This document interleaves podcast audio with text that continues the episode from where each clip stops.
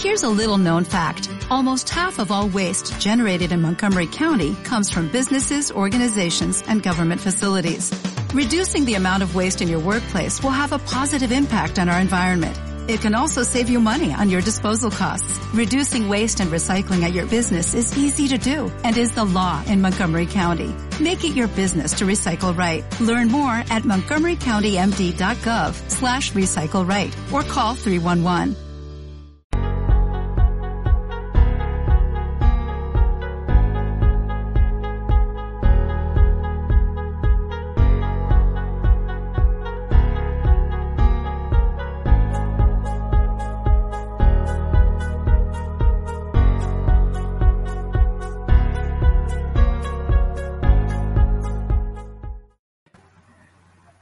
Hola, muy buenas a todos.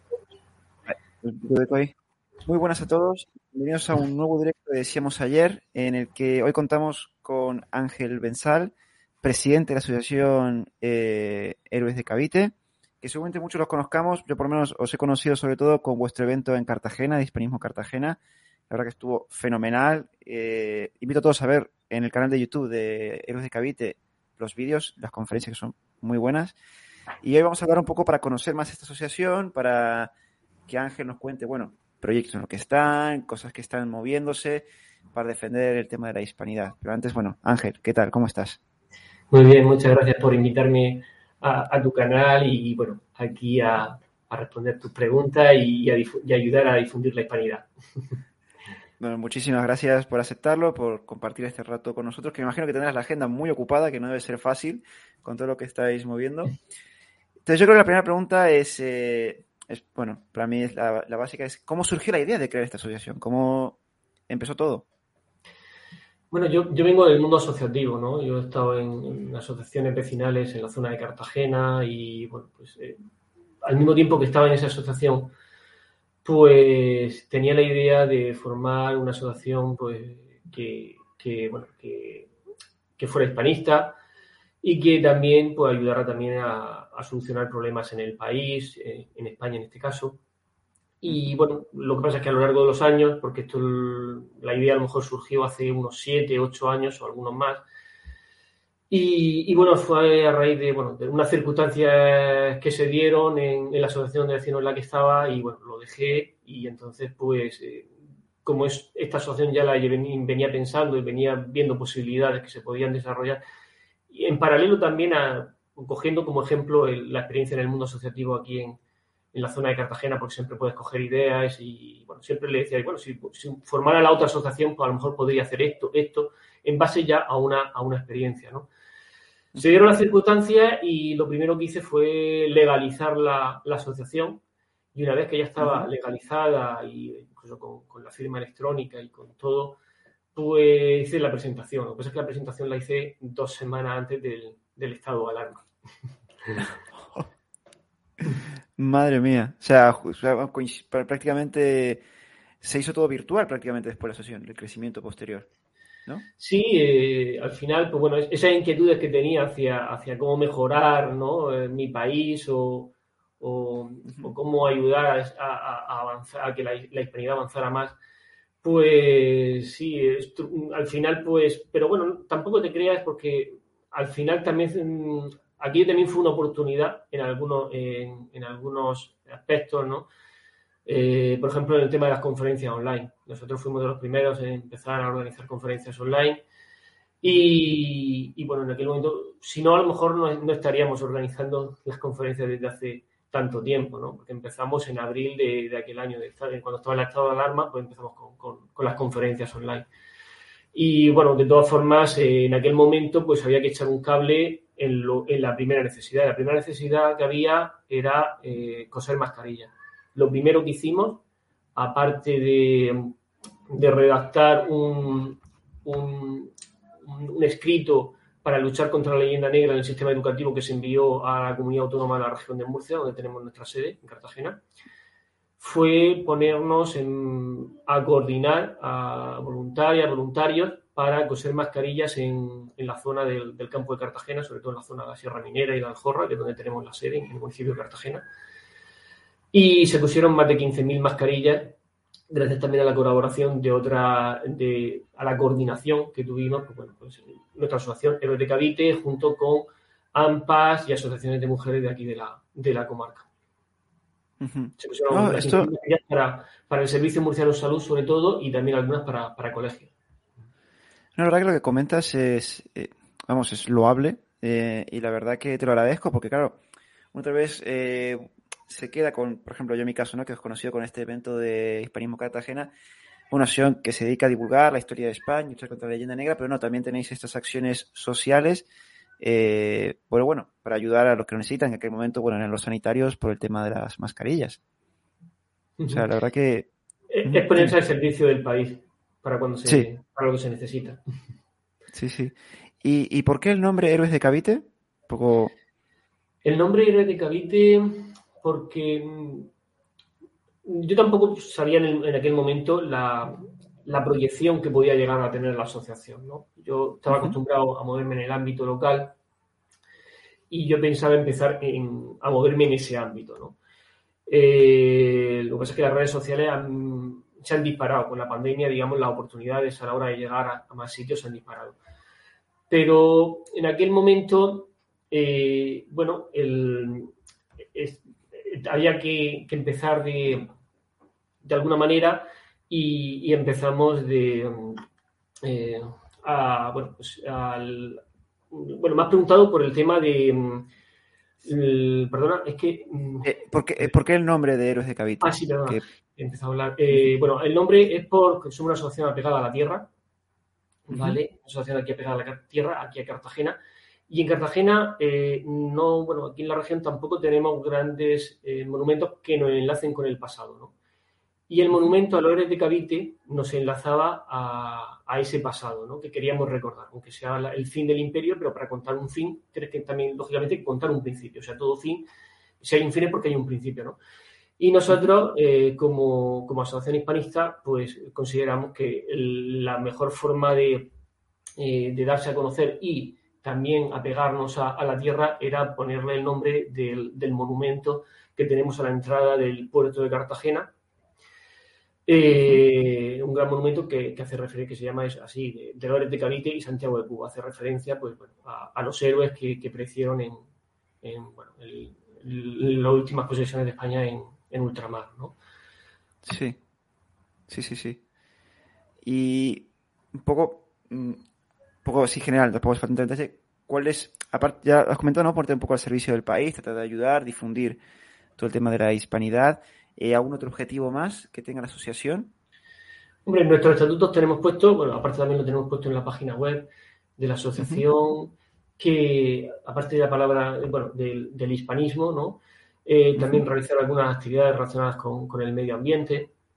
también hemos hecho, pues, a lo mejor, limpieza de entornos naturales, eh, aquí en la zona del campo de Cartagena.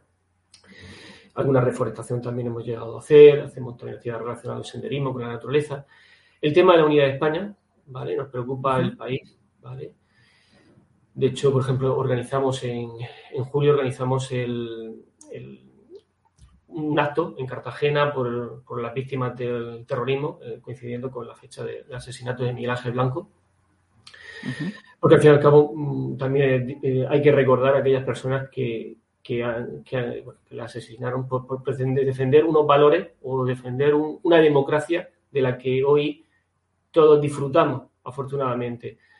Esa democracia ha estado en peligro, eh, considero que sigue estando en peligro, pero en aquel momento tan, lo estuvo más en los años duros de, de cuando ella asesinaba, ¿no? Y entonces hubo gente que, que, se jugó la vida y, creo que es, hay que recordarlo. ¿no? Y por otro lado, también tenemos puesto en nuestros estatutos que, que, tenemos eh, como objetivos también el hacer, mm, ya más genéricos, hacer actividades en, positivo, en, beneficio del país, ¿no? por lo que pueda surgir, ¿no? Algún imprevisto, alguna emergencia que pueda haber, que pueda haber, como por ejemplo en la que hemos hablado de la pandemia, pues bueno, pues sí, teníamos a lo mejor eh, los contactos o teníamos gente o sabíamos movernos en, en este mundo ¿no? de, las asociaciones a la hora de, conseguir material y demás, pues, si tenemos la, opción, pues vamos a utilizarla en beneficio del país. Pero la línea principalmente ahora mismo que estamos siguiendo es la, la hispanista. el, el, hispanismo y, lo que es nuestra historia, ¿no? La historia común, sobre todo de 1492 a 1898. Sí, que no, que no es poco, pero vamos, por todo lo que estás contando, es que no paráis. O sea, todos los días seguro que tenéis algo que hacer, la agenda muy apretada. Y cuando has lanzado esta asociación, porque como tú has dicho, prácticamente ha sido dos semanas antes de la pandemia, antes de que nos encerraran, eh, ¿cómo has notado la recepción del público cuando la asociación ha, echado a andar? ¿Cómo ha sido esa recepción? bueno, al principio, mm, bueno, al principio no, no, fue muy bien, como todo, son todos los principios, ¿no? Tienes que dar a conocer la asociación, de hecho, el día de la presentación solo vinieron cinco personas a, la presentación de la, de la asociación, ¿no? Entonces, en ese momento te quedas un poco chafado, pero bueno, al fin y al cabo uno tiene experiencia en el mundo asociativo y sabe que estas cosas eh, son gajes del oficio, ¿no? Y entonces eh, no, no hay que tirar la toalla, no hay que tirar la, toalla y, siempre mirar hacia adelante y, bueno, nunca sabes cuándo va a ser, nunca dejes de intentarlo porque no sabes cuándo va a ser la, la vez que va a funcionar, ¿no? Y funcionó, funcionó como por ejemplo en el evento Hispanidad Cartagena, que fue un éxito y un referente dentro del hispanismo. Sí, sí, totalmente. ¿Y cuándo has notado que ya sí que hay más gente interesada en la asociación, que se querían tal vez unir o que querían colaborar? ¿Ha sido este, este año o...? Fue efectivamente, fue este año, sobre todo mm, con las conferencias que organizamos. Eh, nosotros las conferencias pues, bueno, las hacemos a través de Zoom, los sábados por la noche, y es un trato mm, de persona a persona en el sentido de que por Zoom la gente puede, digamos, eh, intervenir, por así decirlo, interactuar, eh, te pueden conocer, ¿no? Y yo creo que ahí fue donde conocí a, bueno, ahí fue donde conocí a, los compañeros que, con los que actualmente estoy en, en la directiva de, las que me acompañan en la directiva de la Asociación Cultural de Cavite. Alberto, Fran, Alberto Abascal, Fran, Paco Moreno, eh, Lola Gutiérrez, Eduardo, Javi, eh, Javier San Mateo, bueno, algunos más, pero bueno, los principales. Y gracias a esas conferencias, pues digamos que, nos pudimos conocer, por así decirlo, y he tenido la suerte de que se han sumado a este proyecto que ya es ya no es mío, tampoco es de ellos, es de muchísima más gente que está en, en los grupos en los que estamos colaborando, coordinando, es un proyecto para, es una, eh, es una herramienta para la hispanidad. Sí, sí, sí, sí. No, bueno, la verdad que eso a uno le alegra escuchar lo que hay gente interesada en esto y que aparte activa, ¿no? Que quiere colaborar, que quiere contribuir. La verdad que eso me imagino que para ti, que has eh, iniciado este proyecto, ha sido una subida de moral impresionante, ¿no? Haber encontrado, haber encontrado esta pues, pues, sí, al final uno piensa que está solo, ¿no? Con esto del hispanismo, porque a lo mejor no yo creo que el hispanismo ha tenido un, boom a raíz de la, de la, pandemia, cuando la gente ha tenido más tiempo para, para conocer, ¿no? Para, para, leer y para conocer sobre, sobre nuestro pasado, ¿no? Y en el momento que conoces un poco, yo creo que te engancha, ¿no? Necesitas saber más, porque esta parte nunca dejas de saber, nunca dejas de... Es, es, un, pozo sin fondo. No sabes la, la, la, cantidad de libros que tengo almacenados y ahora mismo no puedo leer por, por temas organizativos. O sea, es, es un pozo de conocimiento sin fondo y, cada vez hay, más información y todavía queda mucha información por descubrir, por, por, conocer, por lo, que está en los legajos, la arqueología, los barcos que hay hundidos en, el océano que guardan mucha información y sobre todo los, los, legajos de, los archivos españoles que todavía no se sabe parte de nuestra, nuestra historia y están, están ahí eh, pendientes de que, bueno, mucha gente que le dedica mucho tiempo, historiadores, escritores, pues sigan indagando, la administración del que debería de dar más, más fondos o, potenciarlo más, sigan para que se digitalice todo, eh, sigan indagando para, conocer este maravilloso mundo en el que nunca dejas de, aprender, que es la historia de España y el, hispanismo. Sí, sí, no, totalmente de acuerdo. ¿eh? O sea, yo también eh, tengo también, como tú, una pila de libros que más que reducirlos se siguen acumulando. O sea, no siempre hay un libro nuevo un libro muy interesante que vas descubriendo y decís, es que madre mía, es que compro por encima de mis posibilidades. Pero para centrarnos un poco en este evento, yo por lo menos me quiero centrar en este evento de Hispanidad Cartagena porque es como os he conocido sobre todo. Eh, ¿Cómo ha sido organizar este evento? Porque claro, las que habéis traído eh, conferenciantes de muy alta calidad. Eh, ¿Habéis tenido alguna ayuda para empezar a organizarlo? ¿Cómo, cómo ha sido? Bueno, pues hemos tenido sobre todo el apoyo del, puerto de Cartagena, en primer lugar, la Autoridad Portuaria de Cartagena, y siempre han creído en este proyecto. También la Consejería de Cultura de la Comunidad Autónoma, el, Hotel Habaneros, ¿vale? Estrella Levante también nos ha apoyado. Y luego, bueno, pues eh, ya en segundo plano, pues eh, también pues, una empresa que se llama Lusen, el Ayuntamiento de Cartagena también con, algo, eh, empresas, digamos, menores, con aportaciones menores, me refería, no voy, a, no voy, a, nombrarlas todas, y también asociaciones que han colaborado, que, bueno, en la medida de sus posibilidades y nosotros agradecemos igual, ¿no? Por igual, porque gracias a los grandes patrocinadores y en la suma de los más pequeños, pues hemos podido sacar, digamos, este, este evento adelante porque ha costado mucho trabajo. Mis compañeros, eh, porque esto es un, trabajo en equipo, un trabajo enorme de, coordinación, porque no, no, somos tantos, al fin y al cabo, no somos tantos. Algunos no estaban ni, ni, en Cartagena, han tenido que hacer un esfuerzo todavía mayor.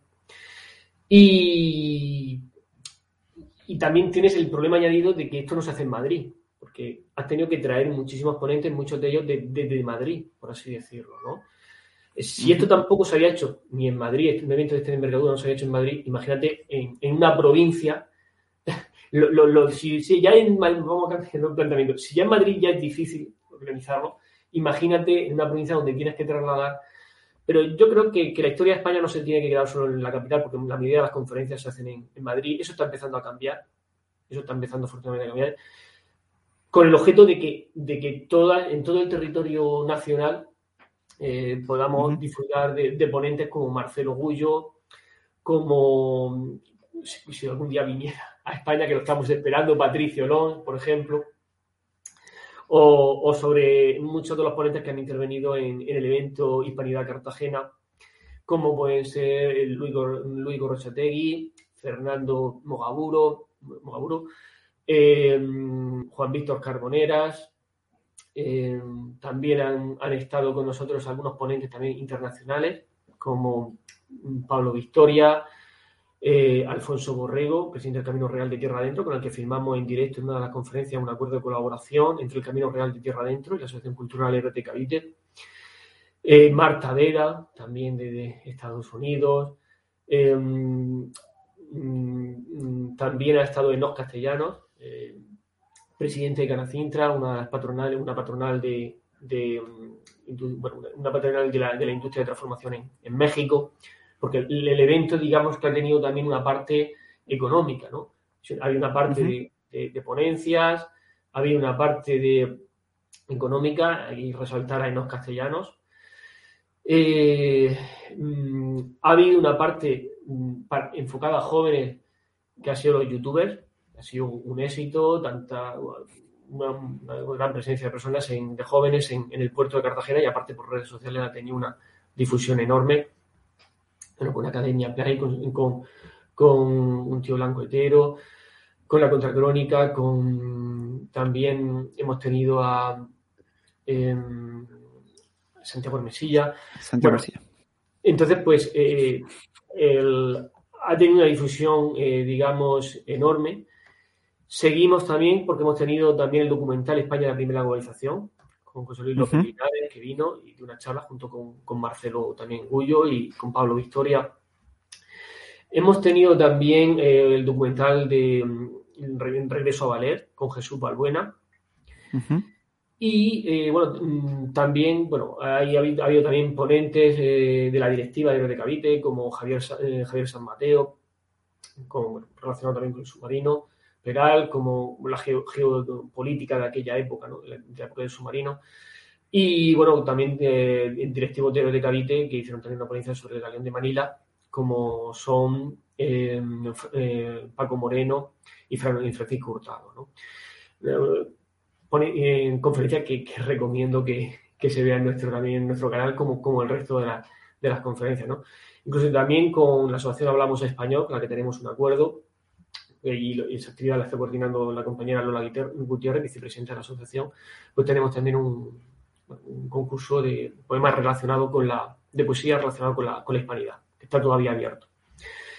Entonces, bueno, el evento eh, también tuvimos, bueno, también tuvimos una exposición eh, sobre el legado español en la isla de Guam con el profesor Clark, que es originario, es chamorro, originario de la isla de, de Guam. Y, bueno, pues mm, también hemos tenido ponentes locales. Eh, entre semana hemos contado con los cronistas de, Cartagena, con varios ponentes locales de, Cartagena que también se han querido implicar. Hemos tenido también una visita, por, salir un poco del espacio cerrado, también a, una, con la asociación Aforca de, de Cartagena a, tener una explicación al aire libre de las baterías de costa de, de, Cartagena y su historia, ¿no? Y, bueno, es un programa muy amplio que para el año que viene queremos mejorar, incluso internacionalizar en, en América, pero bueno, eso ya lo estamos trabajando en, en, equipo y seguro que si este año ha sido espectacular, el año que viene será todavía mejor. Bueno, eso es una promesa, ¿eh? porque este año habéis dejado el listón muy alto y mejorarlo es difícil. O sea, vas a tener. Sí, ya con todo lo que has contado, a pesar de que habéis tenido ese apoyo por parte tanto de instituciones públicas como privadas, eh, me imagino que el trabajo habrá sido brutal y no habréis prácticamente dormido para traer, como tú bien has dicho, traer todos esos ponentes a una provincia que no es normal o no es tan habitual, sobre la palabra es habitual. Eh, para el año que viene, incluso querer internacionalizarlo, me imagino que el trabajo que os espera ahí bastante, ¿eh? o sea, pero bueno, yo creo que vale la pena porque el evento, ya te digo, yo lo he seguido por redes sociales y ha sido muy interesante todas las conferencias. A mí me han gustado todas las conferencias, las he escuchado todas. Y la verdad que recomiendo, como el mismo Ángel ha dicho, que las escuchéis, eh, porque la verdad que es muy interesante. Entonces me imagino que el resultado, ¿estáis satisfechos o, o hay algo que esto no nos ha gustado, tenemos que mejorarlo? Mm, ¿Cómo ha sido vuestra valoración final de todo el evento? La valoración final muy positiva porque al fin y al cabo eh, los ponentes que nos acompañaron luego por redes sociales eh, lo estuvieron comentando y entonces pues es la, mayor satisfacción, ¿no?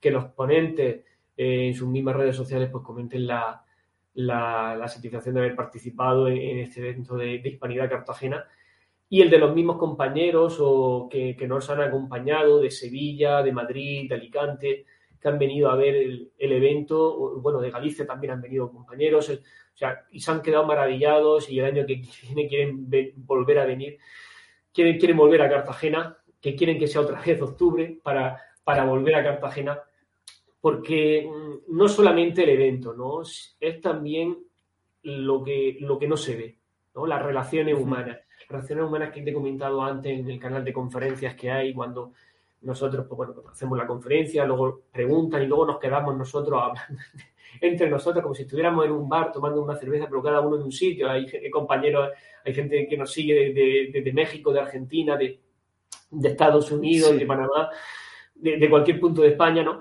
Y, es esa, esa cercanía, esa empatía la hemos trasladado a este evento y la gente, pues bueno, luego nos quedábamos a, cenar o a comer con, los ponentes y cualquiera podía preguntarle directamente o, había en donde hemos hecho la, las conferencias, que es un sitio espectacular, que nos lo ha facilitado la, Universidad Politécnica de Cartagena.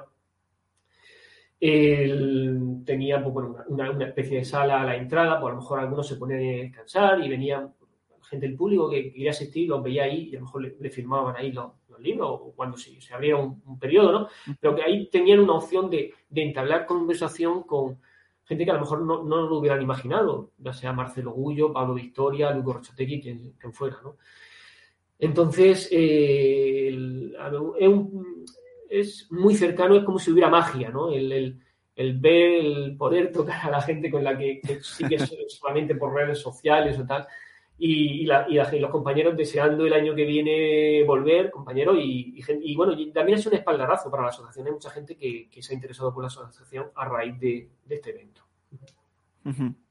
Sí, bueno, la verdad que me alegro muchísimo. La verdad que yo, sinceramente, a ver si el año que viene lo organizas, yo sí que iré, iré presencialmente, eso lo puedo prometer. Porque es que por redes sociales, y lo que tú dices, o sea, lo que no se ve, eh, lo que uno tal vez ve en un vídeo, es, bueno, me hubiese gustado estar ahí para justo lo que dices, que te firmen un libro, poder intercambiar alguna idea. Eh, la verdad que sí, que que yo el año que viene sí que tengo ganas de que llegue ya para poder asistir también. Pero bueno, más allá... No, no, no, hombre, eh, os lo habéis ganado. O sea, la verdad que la organización del evento fue, fue muy buena. O sea, por lo menos esa es mi opinión personal. Eh, más, más allá de un poco movernos un poco fuera del hispanismo Cartagena, ¿en qué estáis trabajando la sesión actualmente? ¿En qué proyectos? O bueno, ¿qué estáis tratando de sacar adelante ahora mismo? Bueno, ahora mismo mmm, estamos eh, organizándonos porque hemos tenido un crecimiento bastante grande en los últimos, sobre todo en los últimos dos meses. Estamos organizándonos para, para bueno, estamos creando una estructura, ¿no? Porque la asociación ha metido un salto. También teníamos algunos eh, objetivos paralizados o parados por el tema de, porque primero era sacar el evento Hispanidad Cartagena, ¿no? Entonces, pues bueno, pues eh, también ahí paramos eh, algunas cosas y ahora estamos, pues bueno, desarrollando, pues lo que teníamos un poco parado y asimilando to a, a, a, todas las ideas que nos están llegando y a las personas que se están acercando también a, la asociación, a, a BT Entonces, eh, ahora mismo estamos creando estructuras en, varias provincias donde tenemos un mínimo de 20 personas aproximadamente. Pues, estamos creando eh, grupos provinciales con el objeto de organizar también actividades en, estas provincias. Eh, estamos, en, breve tendremos que empezar a preparar el evento de Hispanidad, Hispanidad Cartagena y también, como estamos eh, formando asociaciones hispanistas en, en América, eh, pues bueno, uh -huh. estamos en, en, la fase de, ahora mismo vamos a ver, el objetivo de formar asociaciones hispanistas en, en América es que se pueda dar una, una, una, batalla cultural, por así decirlo, que se luche contra, el, contra la leyenda negra en, en, esos mismos países por gente de, nacida en esos países, ¿no? Uh -huh. Entonces, eh, esa es una línea principal de las que tenemos. Ya um, es muy lenta, porque esto ya los grupos empezamos a, a formarlos hace alrededor de, de, un año, alrededor de unos 14, 15 meses aproximadamente, empezamos a formar estos grupos en, en América. Eh, detectamos hispanistas por redes sociales, los agrupamos en un. Lo, los invitamos a formar al grupo de WhatsApp de, de su país. ¿Vale? Uh -huh. Una vez en el grupo de WhatsApp, pues eh, ya pues eh, ahí aparecen que a lo mejor quién, quién, puede aportar a la asociación porque tiene tiempo, porque a lo mejor es, eh, es historiador, porque a lo mejor ha escrito algún libro, porque a lo mejor sabe editar vídeo o carteles se van conociendo, por así decirlo. Se hacen de vez en cuando alguna reunión, se van conociendo. Entonces, ahí surgen, dentro de ese grupo web, surgen otras redes sociales, otra, otro nivel de organización, e incluso la legalización de, eh, a corto o medio plazo, la legalización de la asociación. Por ejemplo, ahora mismo -huh. la División de Banqui fue la primera con la que colaboramos. Y ahora están México Hispano y, y um, la Pedro Dávila, que es de, de, Ecuador, que son las siguientes que quieren, digamos, legalizarse. Pero bueno, también hay grupo en, en Argentina, eh, por Centroamérica, eh, Hispanos USA, también, porque también tenemos una proyección ahí, tenemos también grupo ahí en, en Estados Unidos, que no sea Hispanoamérica, en Venezuela también, uh -huh. y luego grupos menores en Uruguay y, y República Dominicana. Y luego colaboramos con otras asociaciones como Colombia Hispánica, y un grupo también, grupos que se están organizando en, en Paraguay y en, y en, Bolivia, por decirlo. Y además de estar en, en, Filipinas enseñando también español. Entonces, nuestro objetivo es avanzar en la estructura interna de, de Red de Cavita aquí en España, eh, avanzar al siguiente paso, que una vez ya que, ya que hay unas estructuras en, en Hispanoamérica, es establecer colaboraciones o que ellos mismos organicen sus actividades o actividades que nosotros que valoramos hacer allí en, en América pues contar con ellos. Ya hay una estructura independiente, porque al fin y al cabo son asociaciones independientes, no son sucursales, uh -huh. son asociaciones totalmente independientes, eh, pero tenemos un grado de, de, de afecto, ¿no? Tenemos, tenemos, un afecto, tenemos un, una empatía, por un lado porque todos somos hispanistas y segundo lado porque hemos empezado juntos, ¿no? Eso también uh -huh. une, ¿no? el, el, empezar un proyecto del principio, al fin y al cabo te ven como, como uno más, uno más de la familia, ¿no? Sí, sí. Eh, y entonces el objetivo es eh, hacer ya proyectos allí en, con universidades, con eventos que se están organizando allí mismo, eh, ejemplo, estoy hablando de México, en caso de México, incluso pues, eh, pues en México tenemos grandes expectativas, yo creo que del país en donde se juega la, hispanidad es México, tiene 120 millones de, habitantes, una proyección económica como no tienen otros países de, Hispanoamérica, porque tienen muchísimas multinacionales, y aparte tiene una proyección enorme sobre Estados Unidos. Hay cerca de, alrededor de 25 millones de mexicanos eh, viviendo en Estados Unidos. Entonces, eh, bueno, en México tenemos eh, grandes expectativas. en Estados Unidos también va a ser el siguiente. Y bueno, ahora vamos a centrar también muchísimo esfuerzo en Estados Unidos y en Filipinas.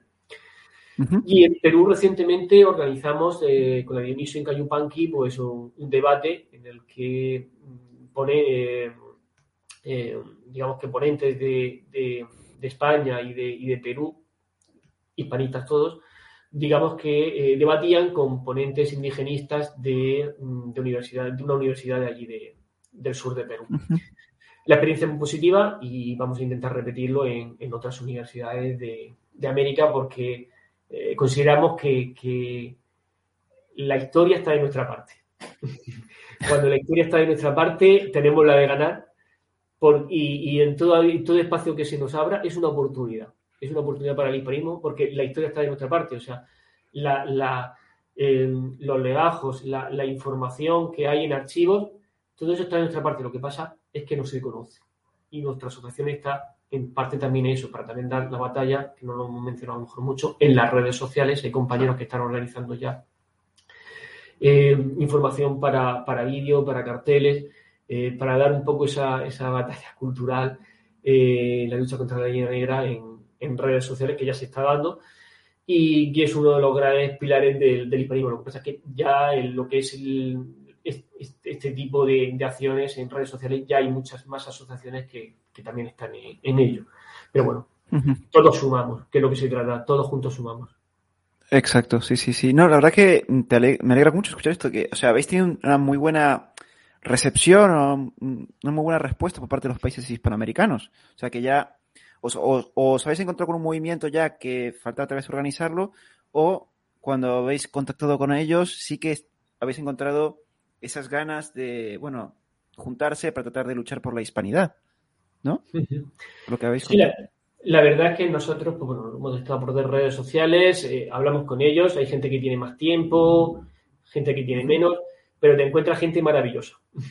te encuentras gente y, realmente te digo una, siendo sincero, yo no veo ninguna diferencia con las personas que, estoy hablando con, con, Argentina, con Perú, con, cuando hablo con, con Eduardo de México o con Gerardo de México, cuando hablo con eh, Rafael, que es capitán Perú, ahí en Perú, cuando hablo con Jonathan o con Luis Daniel o con Fabiola en Perú, cuando hablo con, Javier en, eh, o, en, Argentina o cuando hablo con, todos ellos, yo con Mabel en Colombia, o sea, yo, yo veo una que somos que, tenemos una forma de pensar parecida, una forma de actuar, de sentir parecida. O sea, no, no, hay, no hay barrera, o sea, hay un océano que nos separa.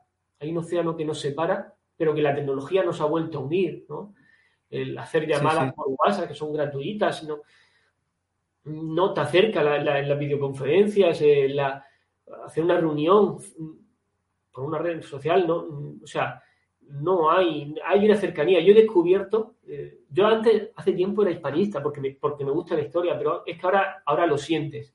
Lo sientes porque hablas con las personas y, ves que su, que su forma de, vida es muy similar a la tuya, ¿no? o sea, yo me siento mucho más cercano a ellos que a lo mejor a un francés o un inglés, que estamos en la Unión Europea o un marroquí que, está, eh, que estamos a frontera con frontera, ¿no? O sea, la, diferencia es abismal, eh, por lo menos en mi caso personal. Cada uno tendrá sus circunstancias, ¿no? Sí, no, por supuesto, sí, sí, sí. Eh, o lo verá de su manera, pero en mi caso personal es, es abismal, ¿no? O sea, no, no, no hay color, o sea, hay una, cerca, hay una, forma de ver la vida mm, similar, una forma, unas inquietudes similares, una forma de sentir similar. Y eso eso, al fin y al cabo, eh, si, yo creo que si todos habláramos con hispanoamericanos y, eh, o conociéramos, mejor dicho, eh, cada vez haría más, más hispanista, tanto aquí en, España como en Hispanoamérica, porque yo creo que, en Hispanoamérica también tienen que conocer a los españoles, hay una parte de la población que a lo mejor no, no conoce, y con eso el, contacto ¿no? Eh, rompería el, el, muro de la leyenda negra. O sea, cuando ves a alguien que es como tú, que tiene tu mismo apellido, que, que puede ser eh, más o menos católico, por así decirlo, que tiene que le gusta ir al bar como tú a tomar unas cervezas, que le gusta ver los partidos de fútbol, o sea, no, no, no, no hay color, no hay diferencia. O sea, somos, somos, eh, el mismo, digamos, el, una misma cultura separada por un océano. Sí, sí, sí, sí. Sí, no, sí, la, verdad que los eh, cuando uno entra en contacto con, con los hispanoamericanos, españoles, entra en contacto, todas esas barreras desaparecen en el fondo. Los lazos culturales son muy fuertes, como tú me has dicho. Es prácticamente hay diferencias, pero claro, es que los lazos son muy fuertes. Eso sí que estoy totalmente de acuerdo contigo. O sea, tengo contactos con mexicanos, con peruanos, y rápidamente conectas en ese sentido, ¿no? O sea, es muy fácil conectar entre, las personas de estos pueblos. Y con Filipinas has dicho que tienes un proyecto, eh, bueno, estáis tratando de apoyar o estáis llevando adelante el proyecto de enseñar español. ¿Cómo ha sido esa recepción en Filipinas? El proyecto lo, bueno, lo está llevando más directamente un compañero eh, que se llama Álvaro. Y porque, bueno, él tiene el experto en temas de, idiomas, también sabe algo de tagalo, pero bueno, en Filipinas se habla sobre todo eh, tagalo e inglés. Mm, en Filipinas la recepción ha sido mm, por dos aspectos. Hay dos, eh, por dos aspectos. Uno es el económico y el otro es el cultural, ¿no? Eh, te encuentras gente que a lo mejor habla un poco de, como si fuera chabacano, no sé, el idioma vendría a ser el chabacano, entonces con el que te entiendes. Es como te entiendes perfectamente. Cuando el, el chabacano me parece tiene alrededor de un 85 de, de léxico similar. Entonces es muy, parecido, ¿no? Lo que pasa es que allí hay, a ver, en, el, ámbito laboral, en el ámbito laboral, si sabes español, pues eh, una de las grandes industrias del país, son las, eh, las telellamadas, las llamadas call center que le llaman, mm, pues si sabes español, pues eh, tiene opción de ganar bastante más. Entonces, el ah. conocer español ayuda a su difusión o a su conocimiento, por así decirlo. O sea, la parte económica ayuda a su difusión porque se abren oportunidades ¿no? de, personales, ¿no? económicas. Luego también está la, parte afectiva. Hay gente que, muy poca, pero de vez en cuando te la encuentras. Gente que, sabe, eh, o de mi edad, relativamente joven, que, ha heredado el, español de, sus abuelos. Hablan el, no, el, no el español del Instituto Cervantes, que es el más general, no. Hablan en español de sus abuelos. Entonces es como si te encontraras una joya, ¿no? Como si fueras por un... Sí, sí, sí. Cuando te encuentras a alguien con, con, eso, que, que, que, a pesar de que se da por extinguido el español en determinadas zonas, en casi todas eh, Filipinas, excepto en el sur, en Zamboanga y un poco en Cavite, te encuentras en otras zonas que hay alguien que todavía habla, o sea, es como un gran descubrimiento, ¿no? Y, te emociona, ¿no? te emociona. Pero la recepción ha sido positiva. Ahí, de hecho, queremos ampliar, queremos ampliar el número de. Ahora mismo se está ayudando, se está enseñando español en, línea gracias a, voluntarios, sobre todo hispanistas, compañeros, muchos de ellos de la Asociación de Cavite o de asociaciones eh, hermanas en América. También hay algunos filipinos que están ayudando en esta, en esta tarea y se están, aprendiendo alrededor de bueno, casi 100, casi 100 filipinos. Gracias, esto se, se enseña a través de Google Meet, de Google Meet a través online, en línea, mejor dicho. Eh, se enseña en línea y, es totalmente gratuito. Somos una asociación sin ánimo, la Aeroteca Vita una asociación sin ánimo de lucro. Somos, eh, todo lo hacemos de forma altruista. Y, bueno, em, el objetivo es que cada vez que, bueno, que, se, que, que conecten en parte con su, con su pasado, ¿no? porque hay una, una cultura que en parte está ahí, porque hay una parte del tagalo del cebuano que hay un no sé, alrededor del 25% aproximadamente del léxico que es parecido, que es similar, que, es el, español, por así decirlo. De hecho, para un filipino le sería más fácil aprender español que aprender inglés o que aprender eh, coreano. Lo que pasa es que la moda coreana está empujando mucho ahí en, Ah. en Filipinas y es no solamente el inglés, es una, es una amenaza para el idioma inglés, para, para, digamos, el desarrollo, la supervivencia de- del español ahí en Filipinas, sino que también el coreano. El, ahora mismo el chabacano, por ejemplo, lo hablan alrededor de algo más de un millón de personas, sobre todo en, al sur, en Zamboanga. Sí. Y el gran desastre del español en, en Filipinas vino sobre todo con la Segunda Guerra Mundial, cuando fue la, Manila fue la segunda ciudad más destruida de todo el conflicto. Y claro, los hablantes de español estaban en, en la capital, principalmente en Manila. Entonces ahí también hubo una diáspora de, de los españoles que quedaban, gran parte de ellos se, se fueron. Pero bueno, eh, el- el- siempre hay que luchar, ¿no? Por lo que se cree. Por supuesto, sí, sí, sí, sí. A veces no, no, solo es- no solo se trata de ganar, sino luchar por, por lograr lo imposible. Y a veces logrando, luchando por lograr lo imposible, pues se consigue. ¿no? Eh, esto es como los sueños, ¿no? Pues hay, hay que perseguirlos, ¿no? Y, y- y yo creo que, aunque sea poco a poco, se puede avanzar mucho, se puede hacer mucho con muy poco dinero si las administraciones quisieran a- apoyarnos, quisieran apoyar. mm, en tanto en, en Filipinas como el desarrollo de, bueno, de, de- de- de una agenda, digamos, hispanista también en América. O sea, las administraciones yo creo que se deberían involucrar tanto en, en Filipinas, sobre todo con el tema del idioma, porque con muy poco se puede hacer mucho. En, Hispanoamérica, para mm, luchar por, por la imagen de, de España, eh, luchar por la historia de España, dar hacer campañas eh, porque por estrechar lazos, ¿no? Que se han creado por parte sobre todo de por intereses políticos para distraer la atención en, en, Ameri- en Hispanoamérica, se han creado conflictos que no existen ni existieron, simplemente para desviar la atención. Y yo creo que nuestro gobierno tendría que dar una respuesta mucho más fuerte, tanto a nivel institucional, a nivel de, de embajada, como también apoyar a aquellas asociaciones eh, que están eh, creando una masa social en estas sociedades con el objeto de que poco a poco esa masa, so- esa masa social demande a sus gobiernos, eh, a los gobiernos de, de los países de Hispanoamérica, una agenda hispanista, una agenda hispanista en la que se estrechen lazos en lo cultural, en lo económico, entre todos los países de Hispanoamérica y España. Yo, en lo personal, y esto ya es una opinión personal, no, no es de Cavite, eh, creo que España tiene una gran oportunidad con el hispanismo, siempre y cuando sepa también jugarla en la Unión Europea. La Unión Europea somos un gigante con pie de barro. Somos un gigante económico, pero eh, a nivel político mm, no hay, hay países que nos están ninguneando. ¿vale? Eh, incluso ya no solamente a España, sino a Francia.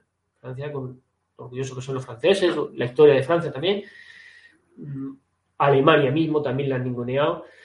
Eh, somos un gigante económico, pero en lo, en lo político nos están tomando el pelo. Si nos uniéramos todos en lo político, como nos hemos unido en lo económico, tendríamos una proyección enorme y cada uno, cada país podría proyectar esa fuerza que te respalda de tener la Unión Europea detrás, o a todos los países detrás, en determinadas áreas de influencia. A España le interesa mucho, le interesaría mucho eh, la estabilidad en el, sur, en el norte de África, y el que el resto de países nos apoyara en, Hispanoamérica. Lo mismo que nosotros tendríamos que apoyar a Alemania en sus intereses en la zona, o a Polonia en el este de Europa, eh, o con los temas relacionados con Turquía, los problemas que hay con Turquía y Alemania.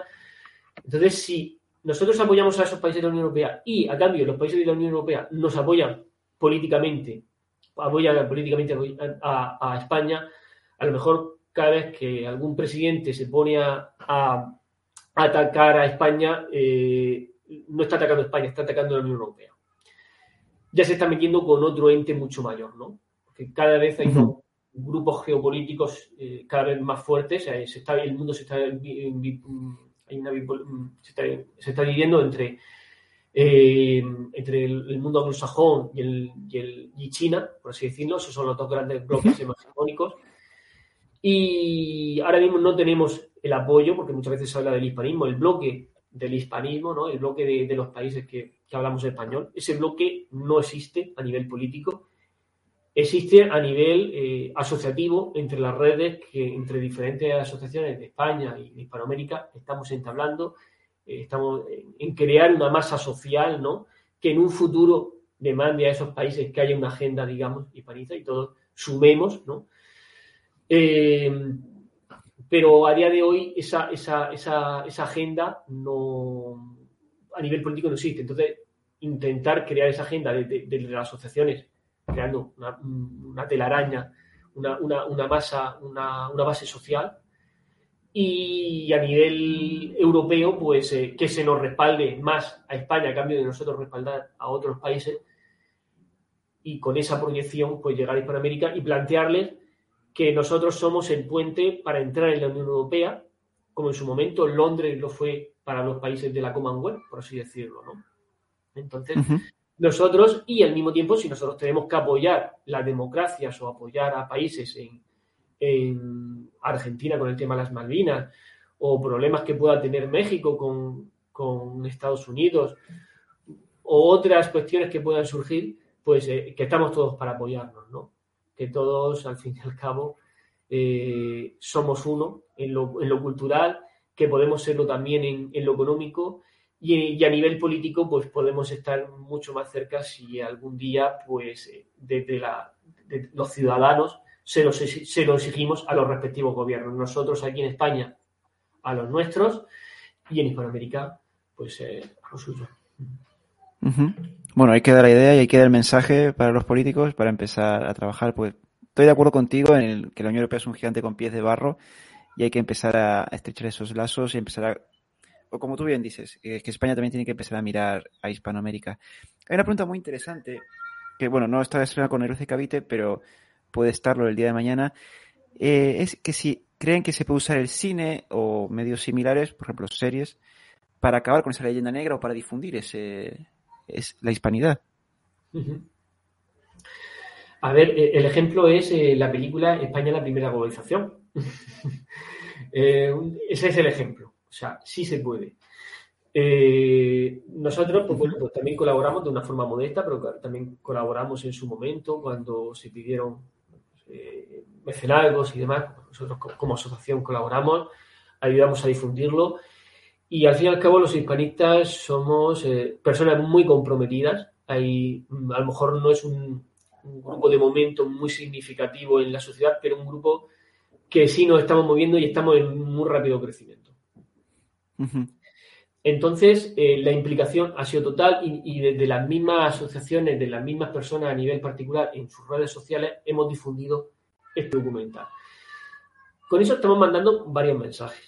El más importante de todos es que el político, que al fin y al cabo es el que hace las, las leyes o el que controla una televisión pública o el que tiene que financiar cine o, el que tiene que em, establecer unos criterios en el sistema educativo, el político puede, em, hay una parte que están despertando, por así decirlo. O sea, que están metiendo en su agenda, eh, hay políticos, hay partidos políticos que están metiendo ya el hispanismo en su agenda en su agenda, en su agenda electoral, por así decirlo. Y cada vez se nota más. Y, y conforme cuanto más seamos, pues mm, a más, eh, a más partidos podremos, eh, más partidos se interesarán. Ahora mismo hay algunos que se han interesado, pero supongo que a lo mejor en cuestión de dos, tres años, si conseguimos multiplicar por cuatro, por cinco, por diez que eh, no es algo imposible el, número de personas que se consideran hispanistas, pues esos partidos al final tendrán que aceptar la realidad de la sociedad y al final todos tendrán una agenda hispanista en el que se apoye, por ejemplo, nuestro cine. O sea, es primordial que en el gobierno eh, tengamos partidos políticos que apuesten por hacer series como las que se hacían antes. O sea, la serie Isabel, por ejemplo, es un ejemplo a seguir. O sea, ya se ha hecho. O sea, necesitamos que haya personas que, eh, bueno, políticos que tengan una agenda hispanista, que hagan eh, historia en, las televisiones públicas, que, que se apoye al cine que haga películas históricas, películas históricas mm, que no sean leyenda negra, porque hay veces que dice, bueno, pues para hacer esto mejor no haber hecho nada. Entonces, eh, tampoco quiero mencionar, pero seguro que a todos nos viene ahora mismo a la cabeza alguna serie reciente o alguna película reciente en la que, bueno, eh, que más bien es ficción, ¿no? Y el problema es que en un país donde no se conoce la historia, la ficción pasa a ser realidad. Ese es el problema que tenemos en, en España, ¿no? Que si, a veces dice, bueno, es que esto no es historia. No, es que hay una serie de ficción. Digo, ya, pero en un país en el que no se conoce la historia, la ficción pasa a ser la verdad. Y entonces, ese es otro problema, ¿no? Yo creo que eso está cambiando. El, documental España, la primera globalización, eh, es el punto de inflexión, por así decirlo. Ya anteriormente se hizo pues la serie de Isabel o la de Carlos. Y yo creo que, porque yo soy siempre positivo, porque ser negativo no serviría para nada. yo soy positivo, hay que, hay que, mm, ¿cómo te diría? hay que transmitir, ¿no? Hay que transmitir esa, esa, eh, ese, sentido, ese positivismo ¿no? a, la población en general y darle a entender de que si todos hacemos lo que tenemos que hacer, si todos hacemos lo que tenemos que hacer, esto lo cambiamos. Pero sí, sí. hay que leerse, por ejemplo, que el problema muchas veces es eh, eh, que, por ejemplo, no nos leemos los programas electorales, ¿vale? Hay que leerlo porque leer no es malo. ¿vale? Y hay que leer más libros. Una iniciativa muy, bonita que está ahora por redes sociales y que nosotros estamos apoyando es que ahora por Navidad se, se regalen libros de historia. Por ejemplo. Sí. el político puede hacer mucho. Nosotros partimos, yo por ejemplo no estoy nunca afiliado, no haber hablado de política porque al fin y al cabo las cosas se, hay una parte que la cambiamos la sociedad civil y otra que, que se cambia a nivel, a nivel político, ¿no? Yo nunca he estado afiliado a ningún partido, ¿vale? Ni lo estoy ni, ni lo he estado. ¿Vale? O sea, eh, vamos a dejar eso claro. Pero eh, yo recomiendo que, que cuando que, se lean los programas electorales, que se busque quien tiene una agenda hispanista en su programa electoral y, y junto, bueno, siempre hay otras necesidades, ¿no? Pero que por lo menos, eh, los que seamos hispanistas, que por lo menos lo tengamos, ¿no? Y que, ya que, que leer, que eso, que, que leer no es malo, porque si no leemos, al final nos creemos lo que otros nos cuentan. Entonces, lo mejor es tener criterio propio y ese criterio, o sea, para no depender de los demás, de lo que los demás nos cuenten, de la leyenda negra que nos cuenten los demás, lo mejor que podemos hacer es leer. Sí, totalmente de acuerdo. Sí, sí, sí, totalmente. Aunque después eh, podamos debatir, no estar de acuerdo, pero yo creo que lo mejor, como tú bien has dicho, es leer, empezar a informarse por uno mismo. Eh, ha hecho una pregunta muy interesante y es eh, si estés en contacto con una asociación hispanista en Puerto Rico. Nosotros en, Puerto Rico no. A ver, nosotros hemos intentado. En Puerto Rico ya hemos visto que hay una estructura creada, ¿vale? Ah. Hay asociaciones que ya están eh, colaborando con asociaciones de allí.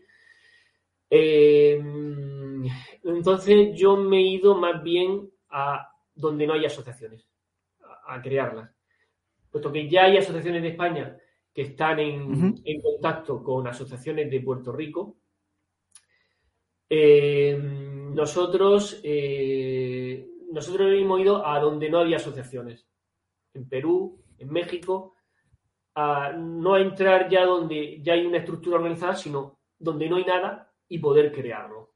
¿vale? O incluso a Estados Unidos, que también es muy importante. Hay hispanistas ahí. La verdad es que el, grupo de Estados Unidos es una torre de Babel, porque hay hispanistas, algunos que han nacido allí. Por ejemplo, está ahí Alfonso Borrego, que, es descendiente de mestizos apaches, descendiente de Jerónimo, el presidente del Camino Real, y ah. he comentado. Eh, y él es de toda la vida ahí, descendiente de Jerónimo, por así decirlo, ¿no? Eh, y bueno, hay pues, personas de, hay en ese grupo, hay personas que han nacido en España, personas que han nacido en México, en Puerto Rico, en Cuba, en Argentina. Eh, es un crisol, ¿no? Es, un, grupo pues, muy, muy, muy interesante pues, porque al fin y al cabo ahí estamos, digamos, todos. Y al fin y al cabo, eh, venga donde haya nacido, donde haya nacido, al final estás todo para, para, ese mismo proyecto que es la hispanidad, es luchar contra la leyenda negra. Y, bueno, se lucha contra la leyenda negra, pues eh, la lucha es muy evidente. He, hablado antes de, de los archivos, de los legajos, pero también de la realidad, de lo que tú ves en la calle. Tú ves en la calle cuando vas a México, cuando vas a Lima, cuando vas a, a la Asunción, o sea, Panamá, tú ves eh, mestizaje, por así decirlo. O sea, la población autóctona no hubo ningún genocidio, la población autóctona sigue estando ahí. O es autóctona o es mestiza, por así decirlo. Y eso es, un, es una gran riqueza, es una de las grandes, junto con el idioma, el mestizaje es una gran riqueza de, que defendemos los, los hispanistas. sí, sí. Bueno, lo que dices de Estados Unidos, la verdad que eh, sabía que bueno hay ciertos movimientos hispanistas en Estados Unidos, pero vamos, por lo que cuentas, la recepción ha sido muy, muy buena, ¿no? Habéis tenido muy buenas respuestas allí. Sí, una cosa que, perdona, se me ha olvidado comentarte sobre Puerto Rico, sí hemos llegado a hacer alguna conferencia, yo he participado también en algún programa relacionado con la reunificación, nosotros apoyamos la reunificación, por así decirlo, eh, y bueno, supongo que más adelante pues eh, iremos avanzando, avanzando más en, este país o colaborando con las asociaciones existentes. Tenemos, sí tenemos un, digamos, una cierta relación, pero creemos que todavía puede ser el mayor y, en el futuro trabajaremos más Puerto Rico. Y volviendo, eh, volviendo a la, pregunta de, de Estados Unidos, eh, ¿Me la puedo volver a repetir? Perdona. Em, no, no, que eh, porque comentabas que la recepción ha sido muy buena, incluso también en el propio Estados Unidos, que habéis entrado en contacto rápido con la gente y, ha mostrado interés también por esto del hispanismo. Sí, estamos en contacto con, asociaciones de allí, estamos en contacto con, varias casas de España allí, y la idea a lo mejor allí es, eh, bueno, en cada país tienes que darle un enfoque local, por así decirlo. Sí, claro. En cada país no es lo mismo Argentina que Perú que, Estados Unidos o, Filipinas. En cada país hay que darle un enfoque. En Estados Unidos, pues bueno, podemos estado que se pueden realizar actividades entre asociaciones o personas que están allí involucradas por el día del, Día del Español en el Mundo, por el día del, en julio, que es el Día de Estados Unidos, entre septiembre y octubre, que es el día el día, ¿cómo se dice allí? El, día de la herencia hispana, el mes de la herencia hispana, ¿vale? Ah. Y también incluye dentro de ese mes, también está el 12, el 12 de octubre. Nosotros hemos detectado esas fechas clave y en función a esas fechas eh, iremos estableciendo una agenda de, actividades con las asociaciones que, con las que estamos en contacto allí y con la idea de, bueno, de que en Estados Unidos, mm, bueno, el objetivo vendría a ser tres. Uno, que el español no se pierda, porque se pierde la tercera generación. La segunda ya empiezan a dejar de hablarlo, la tercera se pierde. Es muy complicado revertir eso, pero bueno, al fin y al cabo estamos dispuestos a escuchar todas las sugerencias que, nos puedan hacer llegar las personas que viven allí por, buscar una, solución. Eh, la otra es porque se conozcan los orígenes, eh, los orígenes en los orígenes hispanos de, los Estados Unidos. Antes de que se hablara español allí, eh, digo, antes de que se hablara inglés, se hablaba español. Eh, por lo tanto, cuando llega un mexicano, no está llegando, no, es un extranjero. En el momento, en el sentido de que se considera hispanista, se considera heredero de, de, una historia que está anterior a la anglosajona. ¿Vale? Sí. Entonces, por eso nosotros muchas veces distinguimos entre que se diga eh, Hispanoamérica y no Latinoamérica, porque si vas como latino, tiene un concepto como que vas, como que eres extranjero, por así decirlo. A lo mejor una, percepción personal, ¿no? Pero si vas como, eh, como hispano, te consideras hispano o de Hispanoamérica, estar, estar retrocediendo a unas raíces, a unas raíces culturales porque al fin y al cabo el, español es el idioma que se hablaba entonces y ahora pues, se sigue hablando en determinadas zonas de, Estados Unidos. Pero también eh, mm, de apellidos, ¿no? Muchos tienen apellidos españoles y, llegan a Estados Unidos como los primeros, eh, como, como llegó en su momento Oñate. Oñate, uno, o Frejunípero Serra, ¿no? Oñate que nació en Zacatecas, en México, por cierto. Uno de los que se está cuestionando como además se, casó con una descendiente de, Montezuma, por así decirlo, ¿no? Entonces, eh, hay gente que está descubriendo ese pasado, ¿no? Ese pasado, ese pasado común ahí en los Estados Unidos y, y considera ese, pasado propio, ¿no? Considera ese pasado propio, porque muchas veces, tanto en algunas regiones de España como en Estados Unidos, intentan minusvalorar tu, tu cultura, ¿vale? O intentan atacar tu historia, por así decirlo, para que no te identifiques con ella y te avergüenzas. Y así te adaptes más fácilmente a determinadas culturas que intentan promover en estos países, ya sea la cultura anglosajona en Estados Unidos o mm, determinadas eh, o que te adapte a determinadas eh, grupos, digamos, eh, como diría, o lo que está pasando en Cataluña, por ejemplo, ¿vale? En el que se ataca también mucho al idioma español, se ataca, todo lo hemos visto, el niño, en los colegios, el acoso que se, que se hace contra los padres, contra los niños que deciden eh, hablar en uno de los idiomas oficiales del, del, país, como es el español, en el que eh, hay sentencias en las que dice que se tiene que hablar un mínimo de, horas y esas sentencias no se cumplen.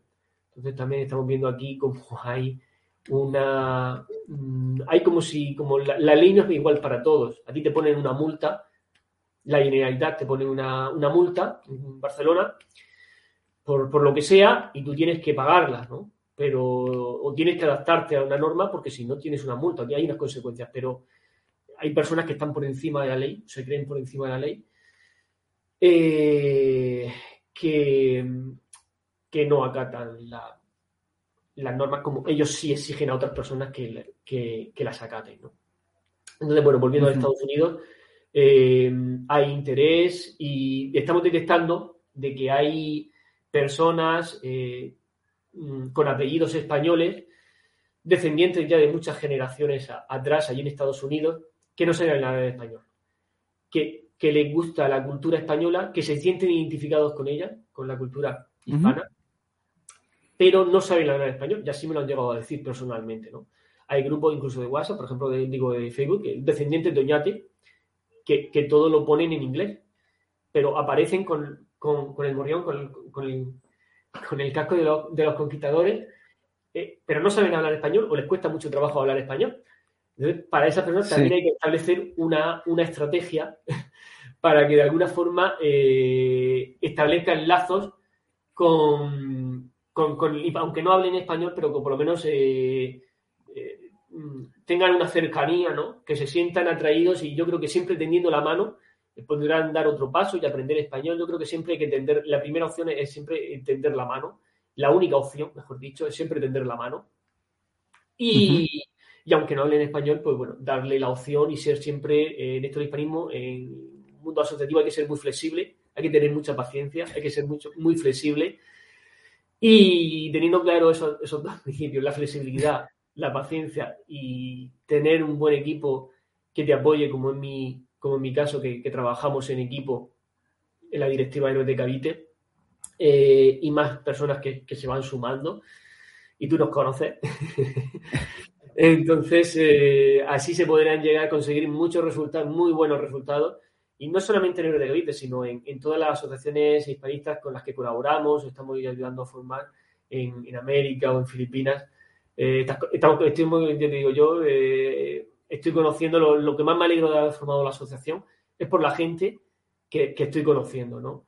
Es, en lo personal, ¿no? Y la verdad es que es una oportunidad enorme, ¿no? una oportunidad eh, que yo agradezco, que me ha dado la vida, que yo, que yo agradezco el, conocer personas de, Hispanoamérica o personas de aquí también de España que, que, la asociación me ha dado esa oportunidad de, conocer. Sí, no, la verdad que eh, yo puedo decir lo mismo desde que inicié en este canal, que la verdad que hay gente maravillosa y lo que tú dices, eh, que sobre todo te enriquece mucho a nivel cultural, a nivel personal, la verdad que es eh, impresionante. Permíteme, Ángel, hay una pregunta de Esfri que dice, ¿no es más correcto decir Hispanoamérica que Latinoamérica? sí, fue un invento de los franceses para justificar su intervención en, México. Ya me gustaría ver traer algún historiador mexicano para charlar del tema porque es muy interesante. Y ya por hoy terminado, ya llevamos una hora, tampoco quiero retenerte mucho tiempo, me imagino que estás muy ocupado. Si alguien quiere colaborar con eh, vosotros o tiene un proyecto o algo que puede interesar a la asociación, eh, ¿cómo pueden ponerse en contacto con vosotros? ¿Cuál es la vía recomendable? Bueno, pues nosotros estamos en contactar con nosotros por redes sociales. Estamos en, bueno, en el canal, tenemos nuestro canal de conferencias, estamos en Facebook, estamos en, Twitter, estamos en, Instagram, en Ivos. Y bueno, lo más sencillo a lo mejor es enviarnos un correo también eh, o a través de Facebook eh, o a través del asociación, correo electrónico asociación héroes de Cavite 1898 arroba eh, gmail.com. ¿vale?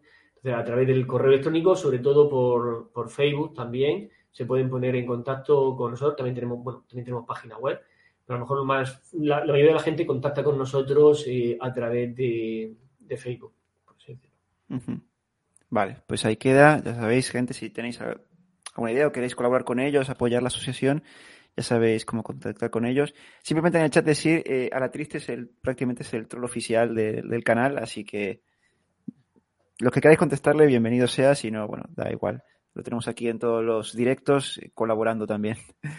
Nada, Ángel, eh, agradecerte por este rato que nos has dedicado. La verdad que ha sido para mí muy instructivo conocer más la asociación, conocer vuestros proyectos. La verdad que toda una alegría también lo que nos has contado, esa recepción, sobre todo en Hispanoamérica, Filipinas, Estados Unidos, encontrarte con esas ganas de conocer ese pasado común y estrechar lazos. La verdad que siempre es positivo, a pesar de el esfuerzo que hay por difundir la leyenda negra también. Y, nada, yo creo que agradecer también a la gente del chat por haber estado con nosotros. Espero que haya interesado y haber despertado más curiosidad sobre la Asociación Héroes de Cavite. Y ya sabéis, todo lo que se pueda ayudar por colaborar en difundir la hispanidad o, como mismo Ángel dijo, también colaborar aquí en España o en los diferentes países panamericanos, bienvenido sea. No sé, Ángel, si quieres decir algo más, este es tu, tu momento. No, pues eh, agradecerte a ti personalmente que hayas confiado en Héroes de Cavite y en mi persona para, esta entrevista. Y, al público que nos sigue, pues que, intente traer a más personas a la hispanidad.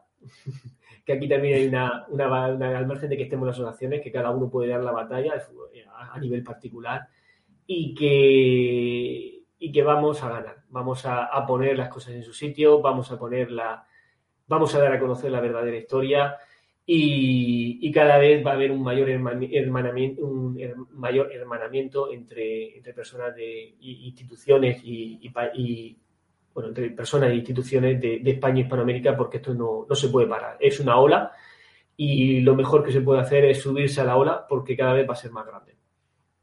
Nada, sí, totalmente de acuerdo. Sí, sí, sí, totalmente. Cada vez se ve más las redes sociales interés por la historia de España o por la historia también de Hispanoamérica, ese pasado común. Nada, pues muchísimas gracias Ángel, muchísimas gracias al público por haber compartido este rato con nosotros y nos vemos en el... Bueno, primero, antes que se me olvide, recomiendo seguir las redes sociales a Héroes de Cavite, eh, sobre todo por, el contenido que generáis, que es muy buena calidad. A mí las conferencias, la verdad, que organizáis me gustan mucho, como ya te he dicho. Y nada, seguiros en las redes sociales, eh, dejar los links en la descripción del vídeo, eh, ahora mismo me pongo con ello. Y nada, muchísimas gracias Ángel y al público y hasta el próximo directo. Hasta la próxima. Muchísimas gracias.